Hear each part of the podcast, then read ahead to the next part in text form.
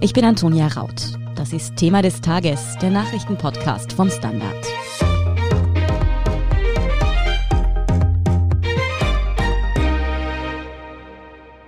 Du schuldest mir was, reisen wie der Pöbel oder kriegst eh alles, was du willst.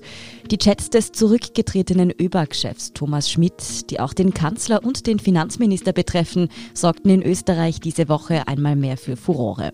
Darüber gerät fast schon in Vergessenheit, weshalb genau die WKSDA, also die Wirtschafts- und Korruptionsstaatsanwaltschaft, eigentlich gegen die türkise Familie ermittelt.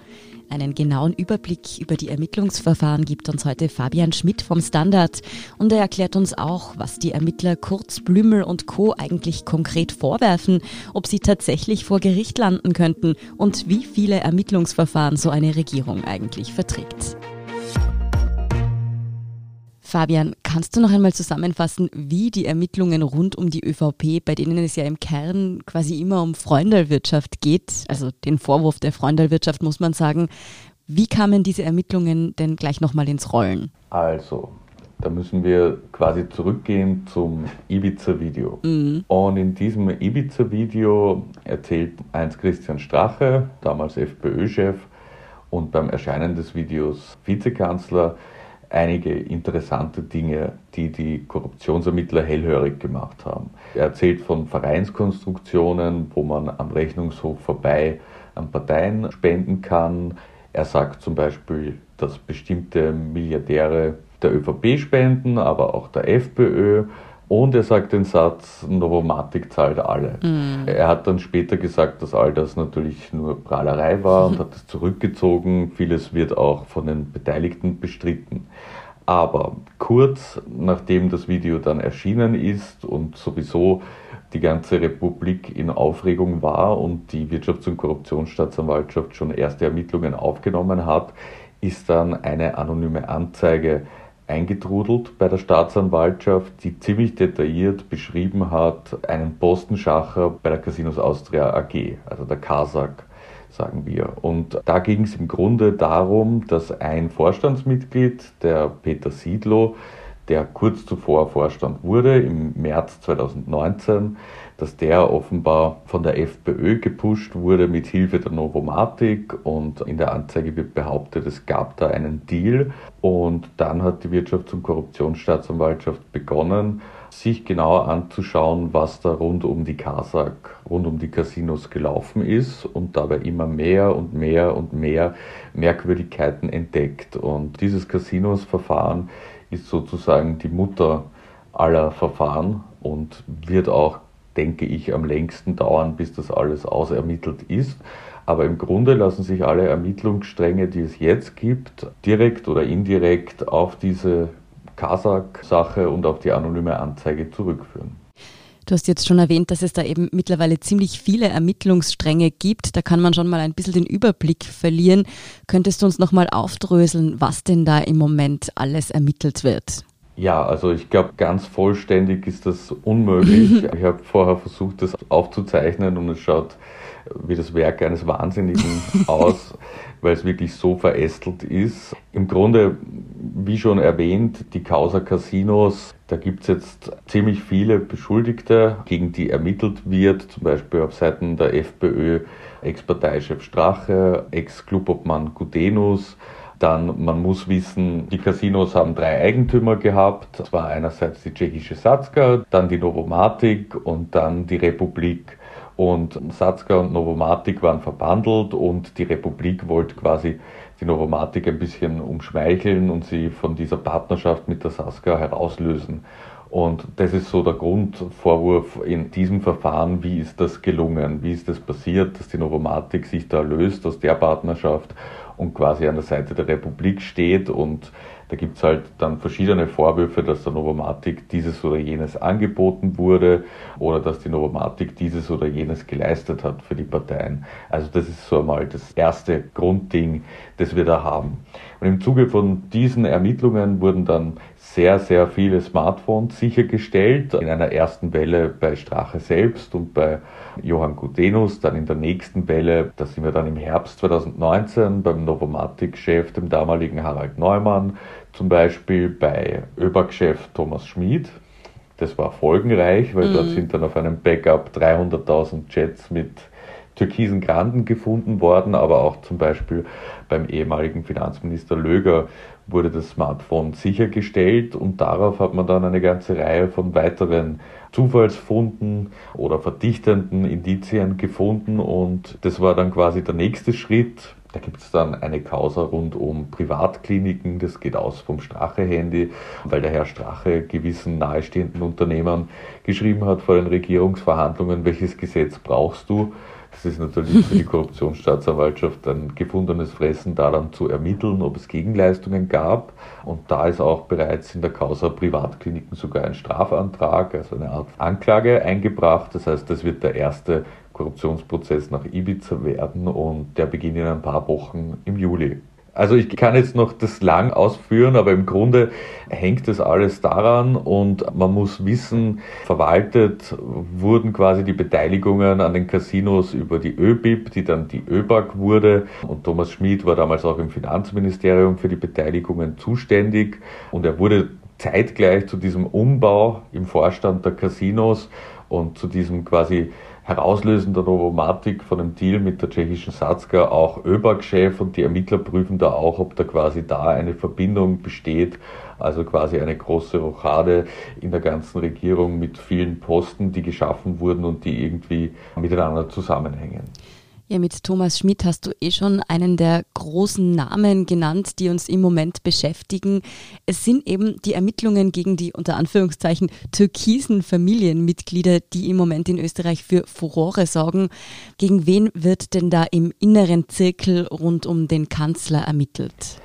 Ja, also zuvorderst natürlich der Kanzler selbst. Mhm. Ich meine, das ist jetzt quasi schon die keine Ahnung, zwölfte Welle an Ermittlungsschritten in der mhm. Causa und da wird gegen den Kanzler ermittelt wegen des Verdachts auf Falschaussage im U-Ausschuss. Also da wird ihm vorgeworfen, dass er befragt zu den ganzen Vorgängen rund um die Gründung der ÖBAG vor allem und der Bestellung von Thomas Schmid zum Alleinvorstand dass er da Sachen verschwiegen hat vor den Abgeordneten im Urausschuss. Ziemlich parallel gilt das auch für seinen Kabinettschef. Dann wird ermittelt gegen Finanzminister Gernot Blümel. Das hängt auch indirekt zusammen mit dieser ganzen Angelegenheit. Da geht es um ein SMS vom damaligen Novomatic-Chef Harald Neumann an Blümel. Das war im Sommer, im Juli 2017, also bevor Blümel überhaupt in der Bundesregierung war. Und da bat Neumann um einen Termin beim damaligen Außenminister Sebastian Kurz, weil er gerne ein Problem in Italien und eine Spende besprechen wollte. Auch das ist für die Korruptionsermittler ein gefundenes Fressen, wenn man Spende plus Problemlösung miteinander verbindet. Also auch gegen Blümel wird hier ermittelt. Und ja, also Ex-Finanzminister Hartwig Löger eben, wie gesagt, auch wegen diesem Casino-Stil, aber auch der kommt beim Thema Privatkliniken in die Ziehung. Und ja, also das waren quasi die prominentesten Türkisen, gegen die momentan ermittelt wird. Dann schauen wir uns einige dieser prominenten Personen noch etwas genauer an. Beginnen wir mit Thomas Schmidt. Die Chats, die von ihm bekannt wurden, die haben die meisten von uns noch bildlich vor Augen, wenn es da jetzt eben um den Pöbel ging, wie der auf einmal reisen müsste ohne Diplomatenpass und so weiter und so fort. Aber die Chatnachrichten an sich sind ja nicht das, das jetzt wirklich juristisch relevant sein dürfte. Was wirft ihm denn die WKSDA konkret vor? Also da geht es um die Rolle von Thomas Schmid eben bei der Neubestellung des Casinos-Vorstands, äh, des Kasak-Vorstands. Er war damals Generalsekretär und Kabinettschef im Finanzministerium und hat da intensiv mitgemischt eigentlich rund um den Bestellungsvorgang. Es gab damals drei große Eigentümer, eben der Kasak, und jeder von denen hat quasi einen Vorstand nominieren können. Und für die Republik war die Kandidatin die Bettina Klatz-Kremsner, die auch ÖVP-Vizeparteiobfrau war und die sich Sebastian Kurz eigentlich als Finanzministerin unter Türkis-Blau gewünscht hätte. Aber sie blieb damals bei den Casinos, sie ist eine langjährige Casinos-Managerin und da gibt es sicher keine Zweifel an der Qualifikation. Aber es war so quasi dadurch war die Republik besetzt, vertreten im Vorstand mit der Chefin. Und dann war die Frage, wer kommt auf dem Ticket unter Anführungszeichen der Novomatik rein und da wurde Peter Siedlow gepusht und da gab es auch Zweifel daran, ob Peter Siedlow ausreichend qualifiziert war für diesen Posten, dass ihm die Erfahrung fehlt, wurde vorgeschlagen etc. Und dann kommt dazu noch das Grundproblem, dass diese Nominierung, diese Bestellung eines neuen Vorstands eigentlich gar nicht so wirklich nötig gewesen wäre. Das sagen zumindest manche. Eigentlich hätte der Casinos-Vorstand da noch einige Jahre gehabt und dadurch, dass zwei Personen abgelöst wurden, wurde sehr viel Geld ausgegeben, weil man die Verträge ausgezahlt hat etc. Und das ist natürlich Steuergeld auch. Und wenn dies nur geschieht aus dem Grund, damit politische Interessen befriedigt werden und damit die FPÖ quasi einen ihrer Kandidaten reinbekommt, man muss sagen, Peter Siedlow war ein Bezirkspolitiker in Wien für die FPÖ und war auch in parteiinternen Gremien vertreten. Wenn da jetzt so viel Geld für einen neuen Vorstand und für die Ausbezahlung des alten ausgegeben wird, nur damit politische Wünsche befriedigt werden, dann ist das natürlich auch ein Delikt. Also das ist so, und dieses Mitmischen da, diese Treffen, die es gab zwischen Thomas Schmid und Novomatic-Chef und rund um die Satzka etc., also das wird Thomas Schmid vorgeworfen. Und in einer weiteren Folge dann noch, dass sein Aufstieg zum ÖBAG-Chef quasi an das gekoppelt war. Also das wird untersucht, ob das quasi eine Verbindung war, dass quasi die FPÖ sagt, wir kriegen den Peter Siedlow bei den Casinos rein und im Gegenzug kriegt die ÖVP den alleinigen Vorstand bei der Staatsholding ÖBAG.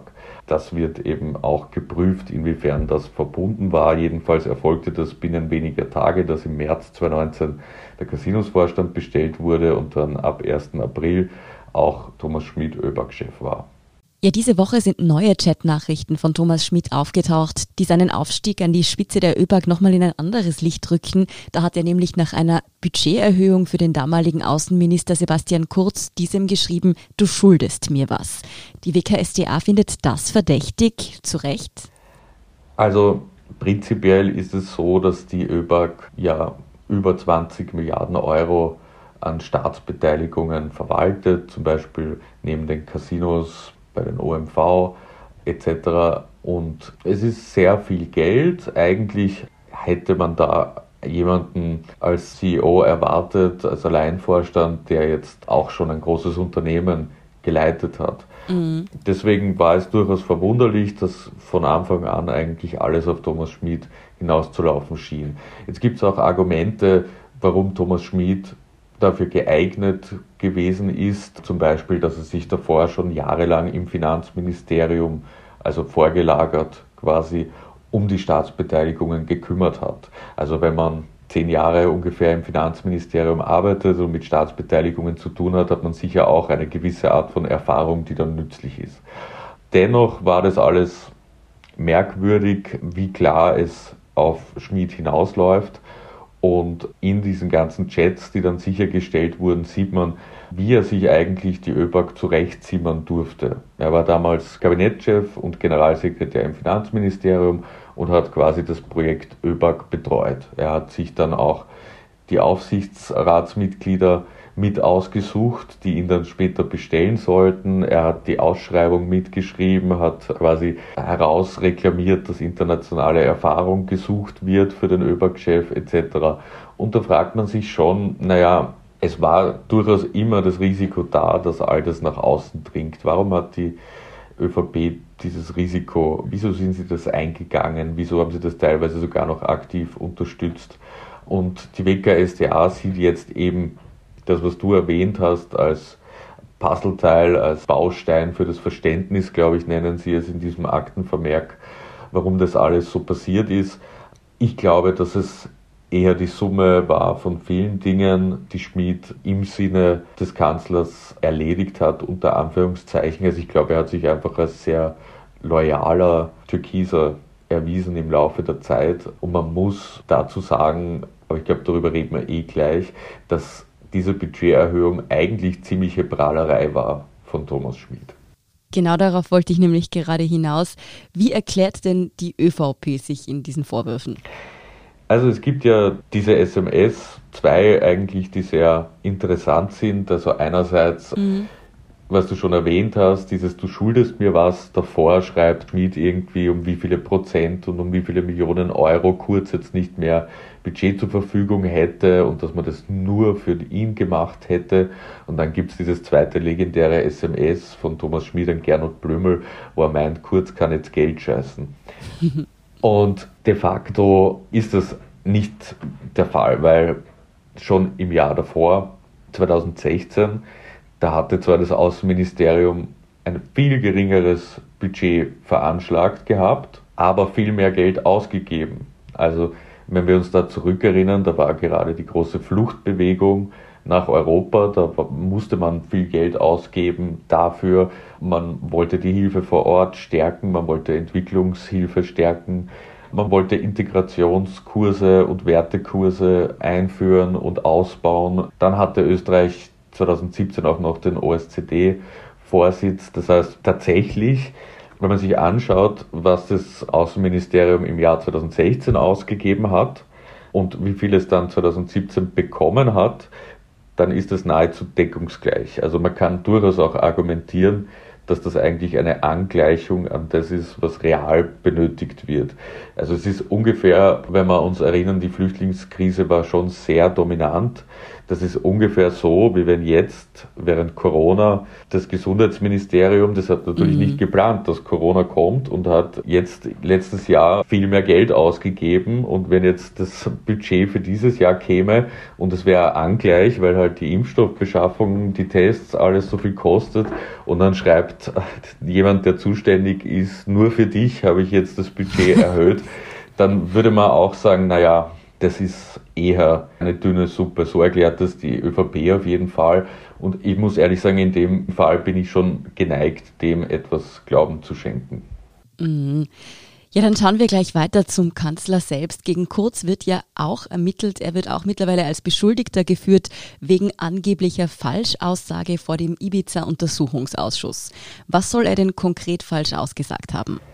Ja, genau. Also da geht es auch noch einmal um Thomas Schmid und eben um das, was ich vorher beschrieben habe, dieses Zuschauen, wie sich jemand quasi den eigenen Posten zimmert und die Aufsichtsratsmitglieder mit auswählt, die dann später ein unabhängiges Hearing durchführen und zufälligerweise genau diese Person dann zum Alleinvorstand küren. Also dieser Vorgang rund um die Art und Weise, wie Thomas Schmidt ÖBAG-Chef wurde, ist einfach sehr, sehr peinlich. Also ich glaube, das kann man niemandem gut erklären, auch in der Bevölkerung, weil es ja doch ein Posten ist, wo mhm. Hunderttausende Euro Entlohnung winken. Und offenbar war Sebastian Kurz nicht bereit vor dem Urausschuss oder er wollte jetzt nicht den Einblick hinter die Kulissen gewähren und war halt sehr formalistisch und hat halt gesagt, ja, der Aufsichtsrat bestellt den Vorstand und der Aufsichtsrat wurde vom Finanzminister bestellt und man muss sagen, das ist ja alles korrekt, so ist es auf dem Papier, aber jeder gelernte Österreicher weiß, dass es natürlich eine Realverfassung gibt, wo sehr viele mitmischen, wenn es um solche Dinge geht und man kann auch sagen, das ist ja auch kein Verbrechen, das wäre ja nicht strafbar aber Kurz wollte darüber eben nicht sprechen und deswegen sagt die WKStA, eine Falschaussage ist auch, wenn man etwas weiß, wenn man gefragt wird und man erzählt es nicht. Also sie werfen ihm jetzt nicht vor, dass er jetzt dezidiert in einer Sache die Unwahrheit gesagt hätte, sondern der Großteil der Vorwürfe ist, dass er einfach gefragt wurde und Sachen verschwiegen hat und gewusst hat, es wäre wichtig, die Information zu teilen. Jetzt muss man aber trotzdem sagen, dass der Vorwurf der Falschaussage einer ist, der relativ schwer zu belegen ist, sagen auch juristische Experten und Expertinnen. Aber wie sehr würde denn allein eine Anklage dem Kanzler bereits schaden? Könnte ihn das schon das Amt kosten, auch wenn eine Verurteilung, sagen wir mal, ungewiss ist?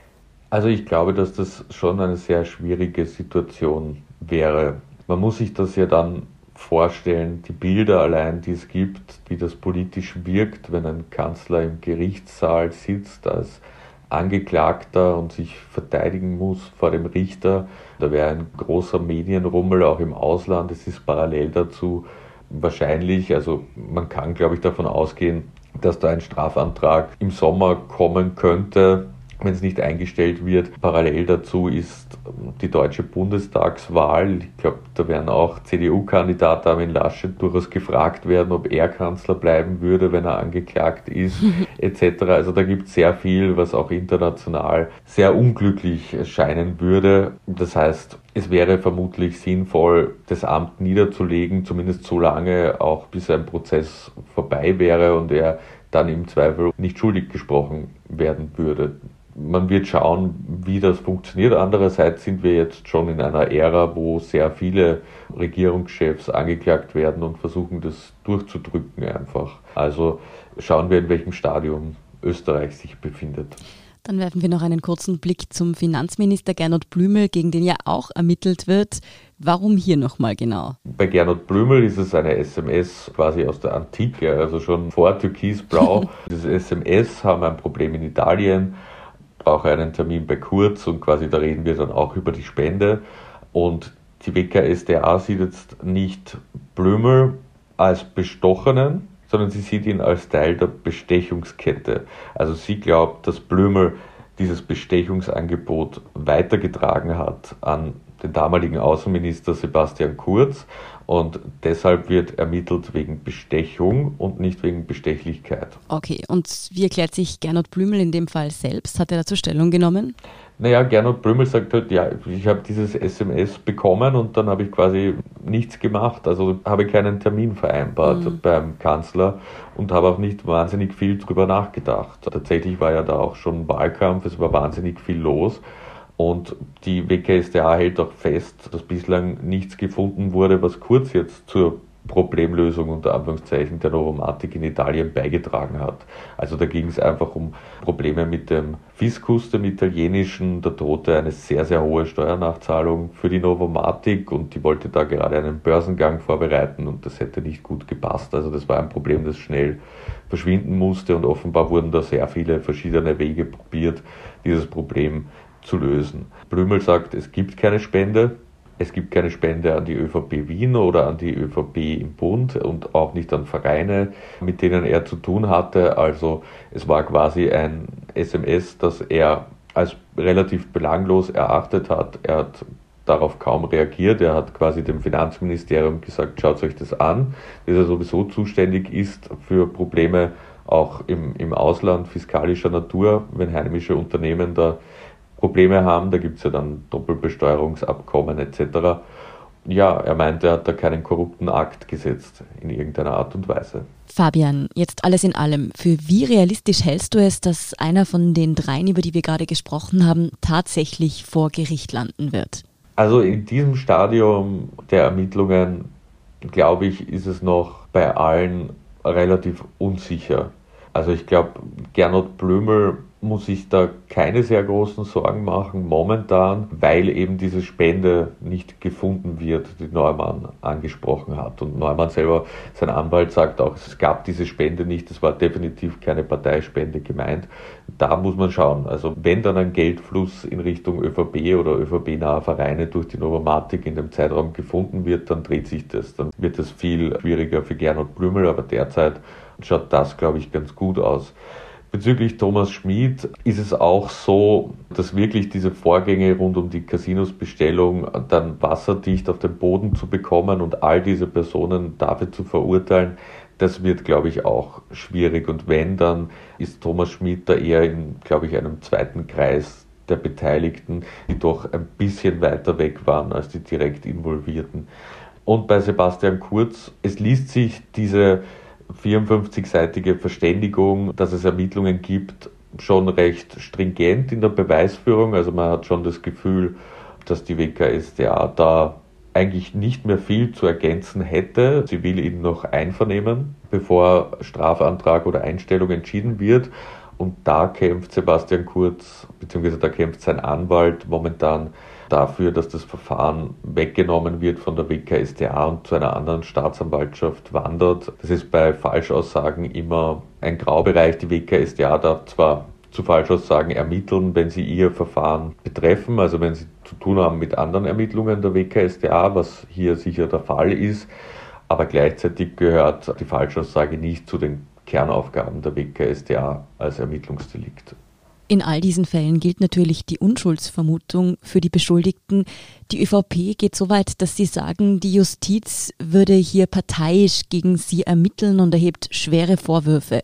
Wie siehst denn du das? Ist es gerechtfertigt? Also ich glaube, es ist eher so, auf Englisch sagt man, when it rains, it pours. Also es tropft einfach eines nach dem anderen nach außen. Es wird eines nach dem anderen entdeckt und die ÖVP agiert da sehr ungeschickt, muss man sagen, im Umgang mit der Justiz. Und dadurch werden natürlich die Ermittler wieder etwas misstrauischer etc. Also ich glaube, für jeden Staatsanwalt wirkt es merkwürdig, wenn die Reaktion auf Ermittlungen gleich quasi eine Pressekonferenz ist, wo die höchsten Parteimitglieder antanzen, ob Kanzler, ob Verfassungsministerin Caroline Edstadler und sagen, man muss die WKSDA reformieren, die macht so viele Fehler etc. Also das ist schon, glaube ich, ein merkwürdiges Verhalten, das jetzt nicht gerade das Denken fördert, dass da alles in Ordnung ist und man dem weniger widmen kann. Man kann sich zum Beispiel die FPÖ anschauen. Ich meine, da wird ermittelt gegen Strache, da wird ermittelt gegen Gutenus, aber auch gegen den bis vor kurzem tätigen Parteichef Norbert Hofer wird wirklich intensiv ermittelt. Und da hat man jetzt zwar gehört, dass die sich verteidigen und sagen, das stimmt so nicht, das wird sich alles aufklären etc. Aber es gab keine einzige FPÖ-Pressekonferenz, wo man die WKSDA oder sogar einzelne Staatsanwälte attackiert hat. Und deswegen, ja, ist es da auch etwas ruhiger sicher geworden, weil die Opposition merkt es ja genauso, und fokussiert dann im Urschuss mehr in Richtung ÖVP und die hat natürlich halt immer noch so viel Macht. Kurz ist immer noch Kanzler etc. Blümel ist sogar Finanzminister geworden und Strache und Gutenus haben keine Positionen mehr inne. Das heißt, auch deshalb ist es bei den Medien natürlich so, dass ein höheres Interesse an den ÖVP-Ermittlungen herrscht. Aber würdest du sagen, dass die ÖVP in ihren Angriffen auf die Justiz eine rote Linie bereits überschritten hat? Also man muss da, glaube ich, differenzieren. Nach der Razzia bei Gernot Blümel, das war wirklich eine gefährliche Situation meiner Meinung nach, weil das über normale Kritik hinausging und das eigentlich implizite Drohungen waren. Also wenn die Reaktion auf Ermittlungen der WKSDA die Forderung nach der Zersprengung der WKSDA und nach einer Reorganisation ist, dann ist das quasi eine Drohung. Das war wirklich nicht in Ordnung. Jetzt muss man sagen, dass die wirkliche Prominenz der ÖVP großteils schweigt zu den Ermittlungen und der Andreas Hanger, Urschussfraktionsführer, quasi vorgeschickt wird, der jetzt bei aller Liebe kein prominenter ÖVP-Politiker ist. Vielleicht wird das gerade, aber eher aus anderen Gründen, glaube ich, als die, die im Recht sind. Was Hanger macht, ist teilweise in Ordnung. Also ich finde, man kann schon Ermittlungen kritisieren, man kann schon Entscheidungen der Staatsanwaltschaft kritisieren. Das gehört auch zu den Grundfesten der Demokratie, dass man sich über jedes Gerichtsurteil, über jeden Ermittlungsschritt natürlich aufregen kann und sagen kann, das ist nicht in Ordnung. Aber es wird natürlich schwierig, wenn man so wie Hanger sich auf einzelne Staatsanwälte einschießt und die namentlich nennt, weil das natürlich auch viel auslösen kann und auch eine Methode der Einschüchterung ist. Jetzt haben wir wirklich lang über alle Verfahren gesprochen, die da gegen die ÖVP laufen. Viele Österreicherinnen und Österreicher stellen sich in letzter Zeit die Frage, wie viele Verfahren verträgt so eine Regierungspartei eigentlich? Also vor allem, wenn man kombiniert dieses Jahr mit Corona und dieses Jahr mit wirklich intensiven Ermittlungen und Enthüllungen, dann bleibt, glaube ich, sehr wenig Energie übrig rund um den Kanzler für sachpolitische andere Inhalte. Und das ist natürlich schon suboptimal für das Land, wenn die Regierung sehr stark mit solchen Dingen beschäftigt ist. Man sieht das ja auch, dass die Grünen vor allem gefragt werden zur Justiz oder zu den neuesten Skandal mhm. ihres Koalitionspartners etc. Aber ich glaube, dass Kurz nicht zurücktreten wird, dass wenn dann die Koalition irgendwann aufbricht, wenn es so weitergeht in dieser Schlagzahl und dass dann das Wahlergebnis entscheiden wird über die Zukunft von Sebastian Kurz. Ich glaube, dass es in der ÖVP, dass man noch nicht so weit ist, wirklich zu überlegen, ob man vielleicht die Führungsgruppe austauschen sollte. Also dazu war Sebastian Kurz zu erfolgreich bei den Wahlen und dazu ist auch die Erinnerung, als man Dritter war und in den Umfragen wirklich knapp, sogar unter 20 Prozent war teilweise verkürzt. Das ist auch noch sehr präsent, also da will man auch nicht unbedingt zurück. Also ich glaube, das könnte noch dauern. Bleibt also vor allem auch abzuwarten, ob da noch neue Skandale auftauchen oder ob sich die Wogen für die türkise ÖVP doch langsam glätten. Vielen Dank auf jeden Fall für diesen Überblick, Fabian Schmidt. Danke. Wir sind gleich zurück. Guten Tag, mein Name ist Oskar Bonner. Wenn man in stürmischen Zeiten ein wenig ins Wanken gerät, den eigenen Weg aus den Augen und die Orientierung verliert, dann ist es sehr hilfreich, wenn man etwas hat, woran man sich anhalten kann. Der Standard, der Haltung gewidmet. Jetzt gratis testen auf Abo der Standard AT. Und hier ist, was Sie heute sonst noch wissen müssen. Erstens, während in Europa, den USA und anderen Industrienationen die Corona-Schutzimpfkampagnen immer schneller voranstreiten, ist die Durchimpfung in den meisten ärmeren Ländern noch immer extrem gering. Die G7-Gruppe westlicher Wirtschaftsmächte möchte deshalb ärmeren Staaten mit einer Milliarde Impfdosen helfen. Das Ziel soll bis nächstes Jahr durch Verteilung und Finanzierung von Impfstoff ermöglicht werden. Das teilte heute die britische Regierung vor Beginn des G7-Gipfels in Cornwall mit. Die Staats- und Regierungschefs wollen demnach auch einen Plan ausarbeiten, um die Impfstoffproduktion auszuweiten. Zweitens, in Österreich spüren wir währenddessen die Erfolge der steigenden Durchimpfungsrate. Die deutsche Regierung nimmt ganz Österreich ab Sonntag von der Liste der Risikogebiete. Also endlich auch die Bundesländer Tirol und Vorarlberg, die als die letzten Gebiete in Österreich noch als Risikogebiete galten. Seit 1. November des Vorjahres war erst das gesamte österreichische Bundesgebiet mit Ausnahme der Gemeinden Jungholz und Mittelberg-Kleinweisertal auf der roten Liste des Robert Koch Instituts. Seit 6. Juni waren es nur mehr Tirol und Vorarlberg. Und drittens, heute Freitag beginnt die Fußball-Europameisterschaft. Die Euro 2020 wird nachgeholt. Die Spiele finden in elf verschiedenen Städten statt. Den Auftakt macht heute Italien gegen die Türkei. Das Spiel findet in Rom statt. Österreichs Nationalelf läuft dann am Sonntag zum ersten Mal auf gegen Nordmazedonien.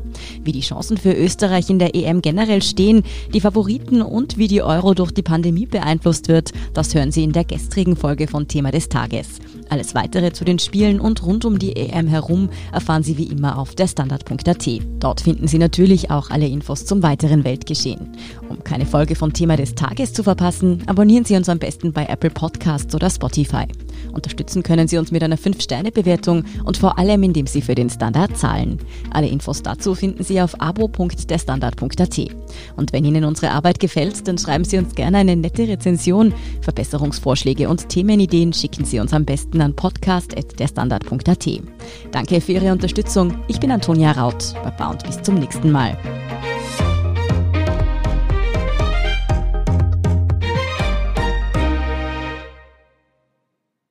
Guten Tag, mein Name ist Oskar Bonner. Wenn man in stürmischen Zeiten ein wenig ins Wanken gerät, den eigenen Weg aus den Augen und die Orientierung verliert, dann ist es sehr hilfreich, wenn man etwas hat, woran man sich anhalten kann. Der Standard, der Haltung gewidmet. Jetzt gratis testen auf Abo der Standard AT.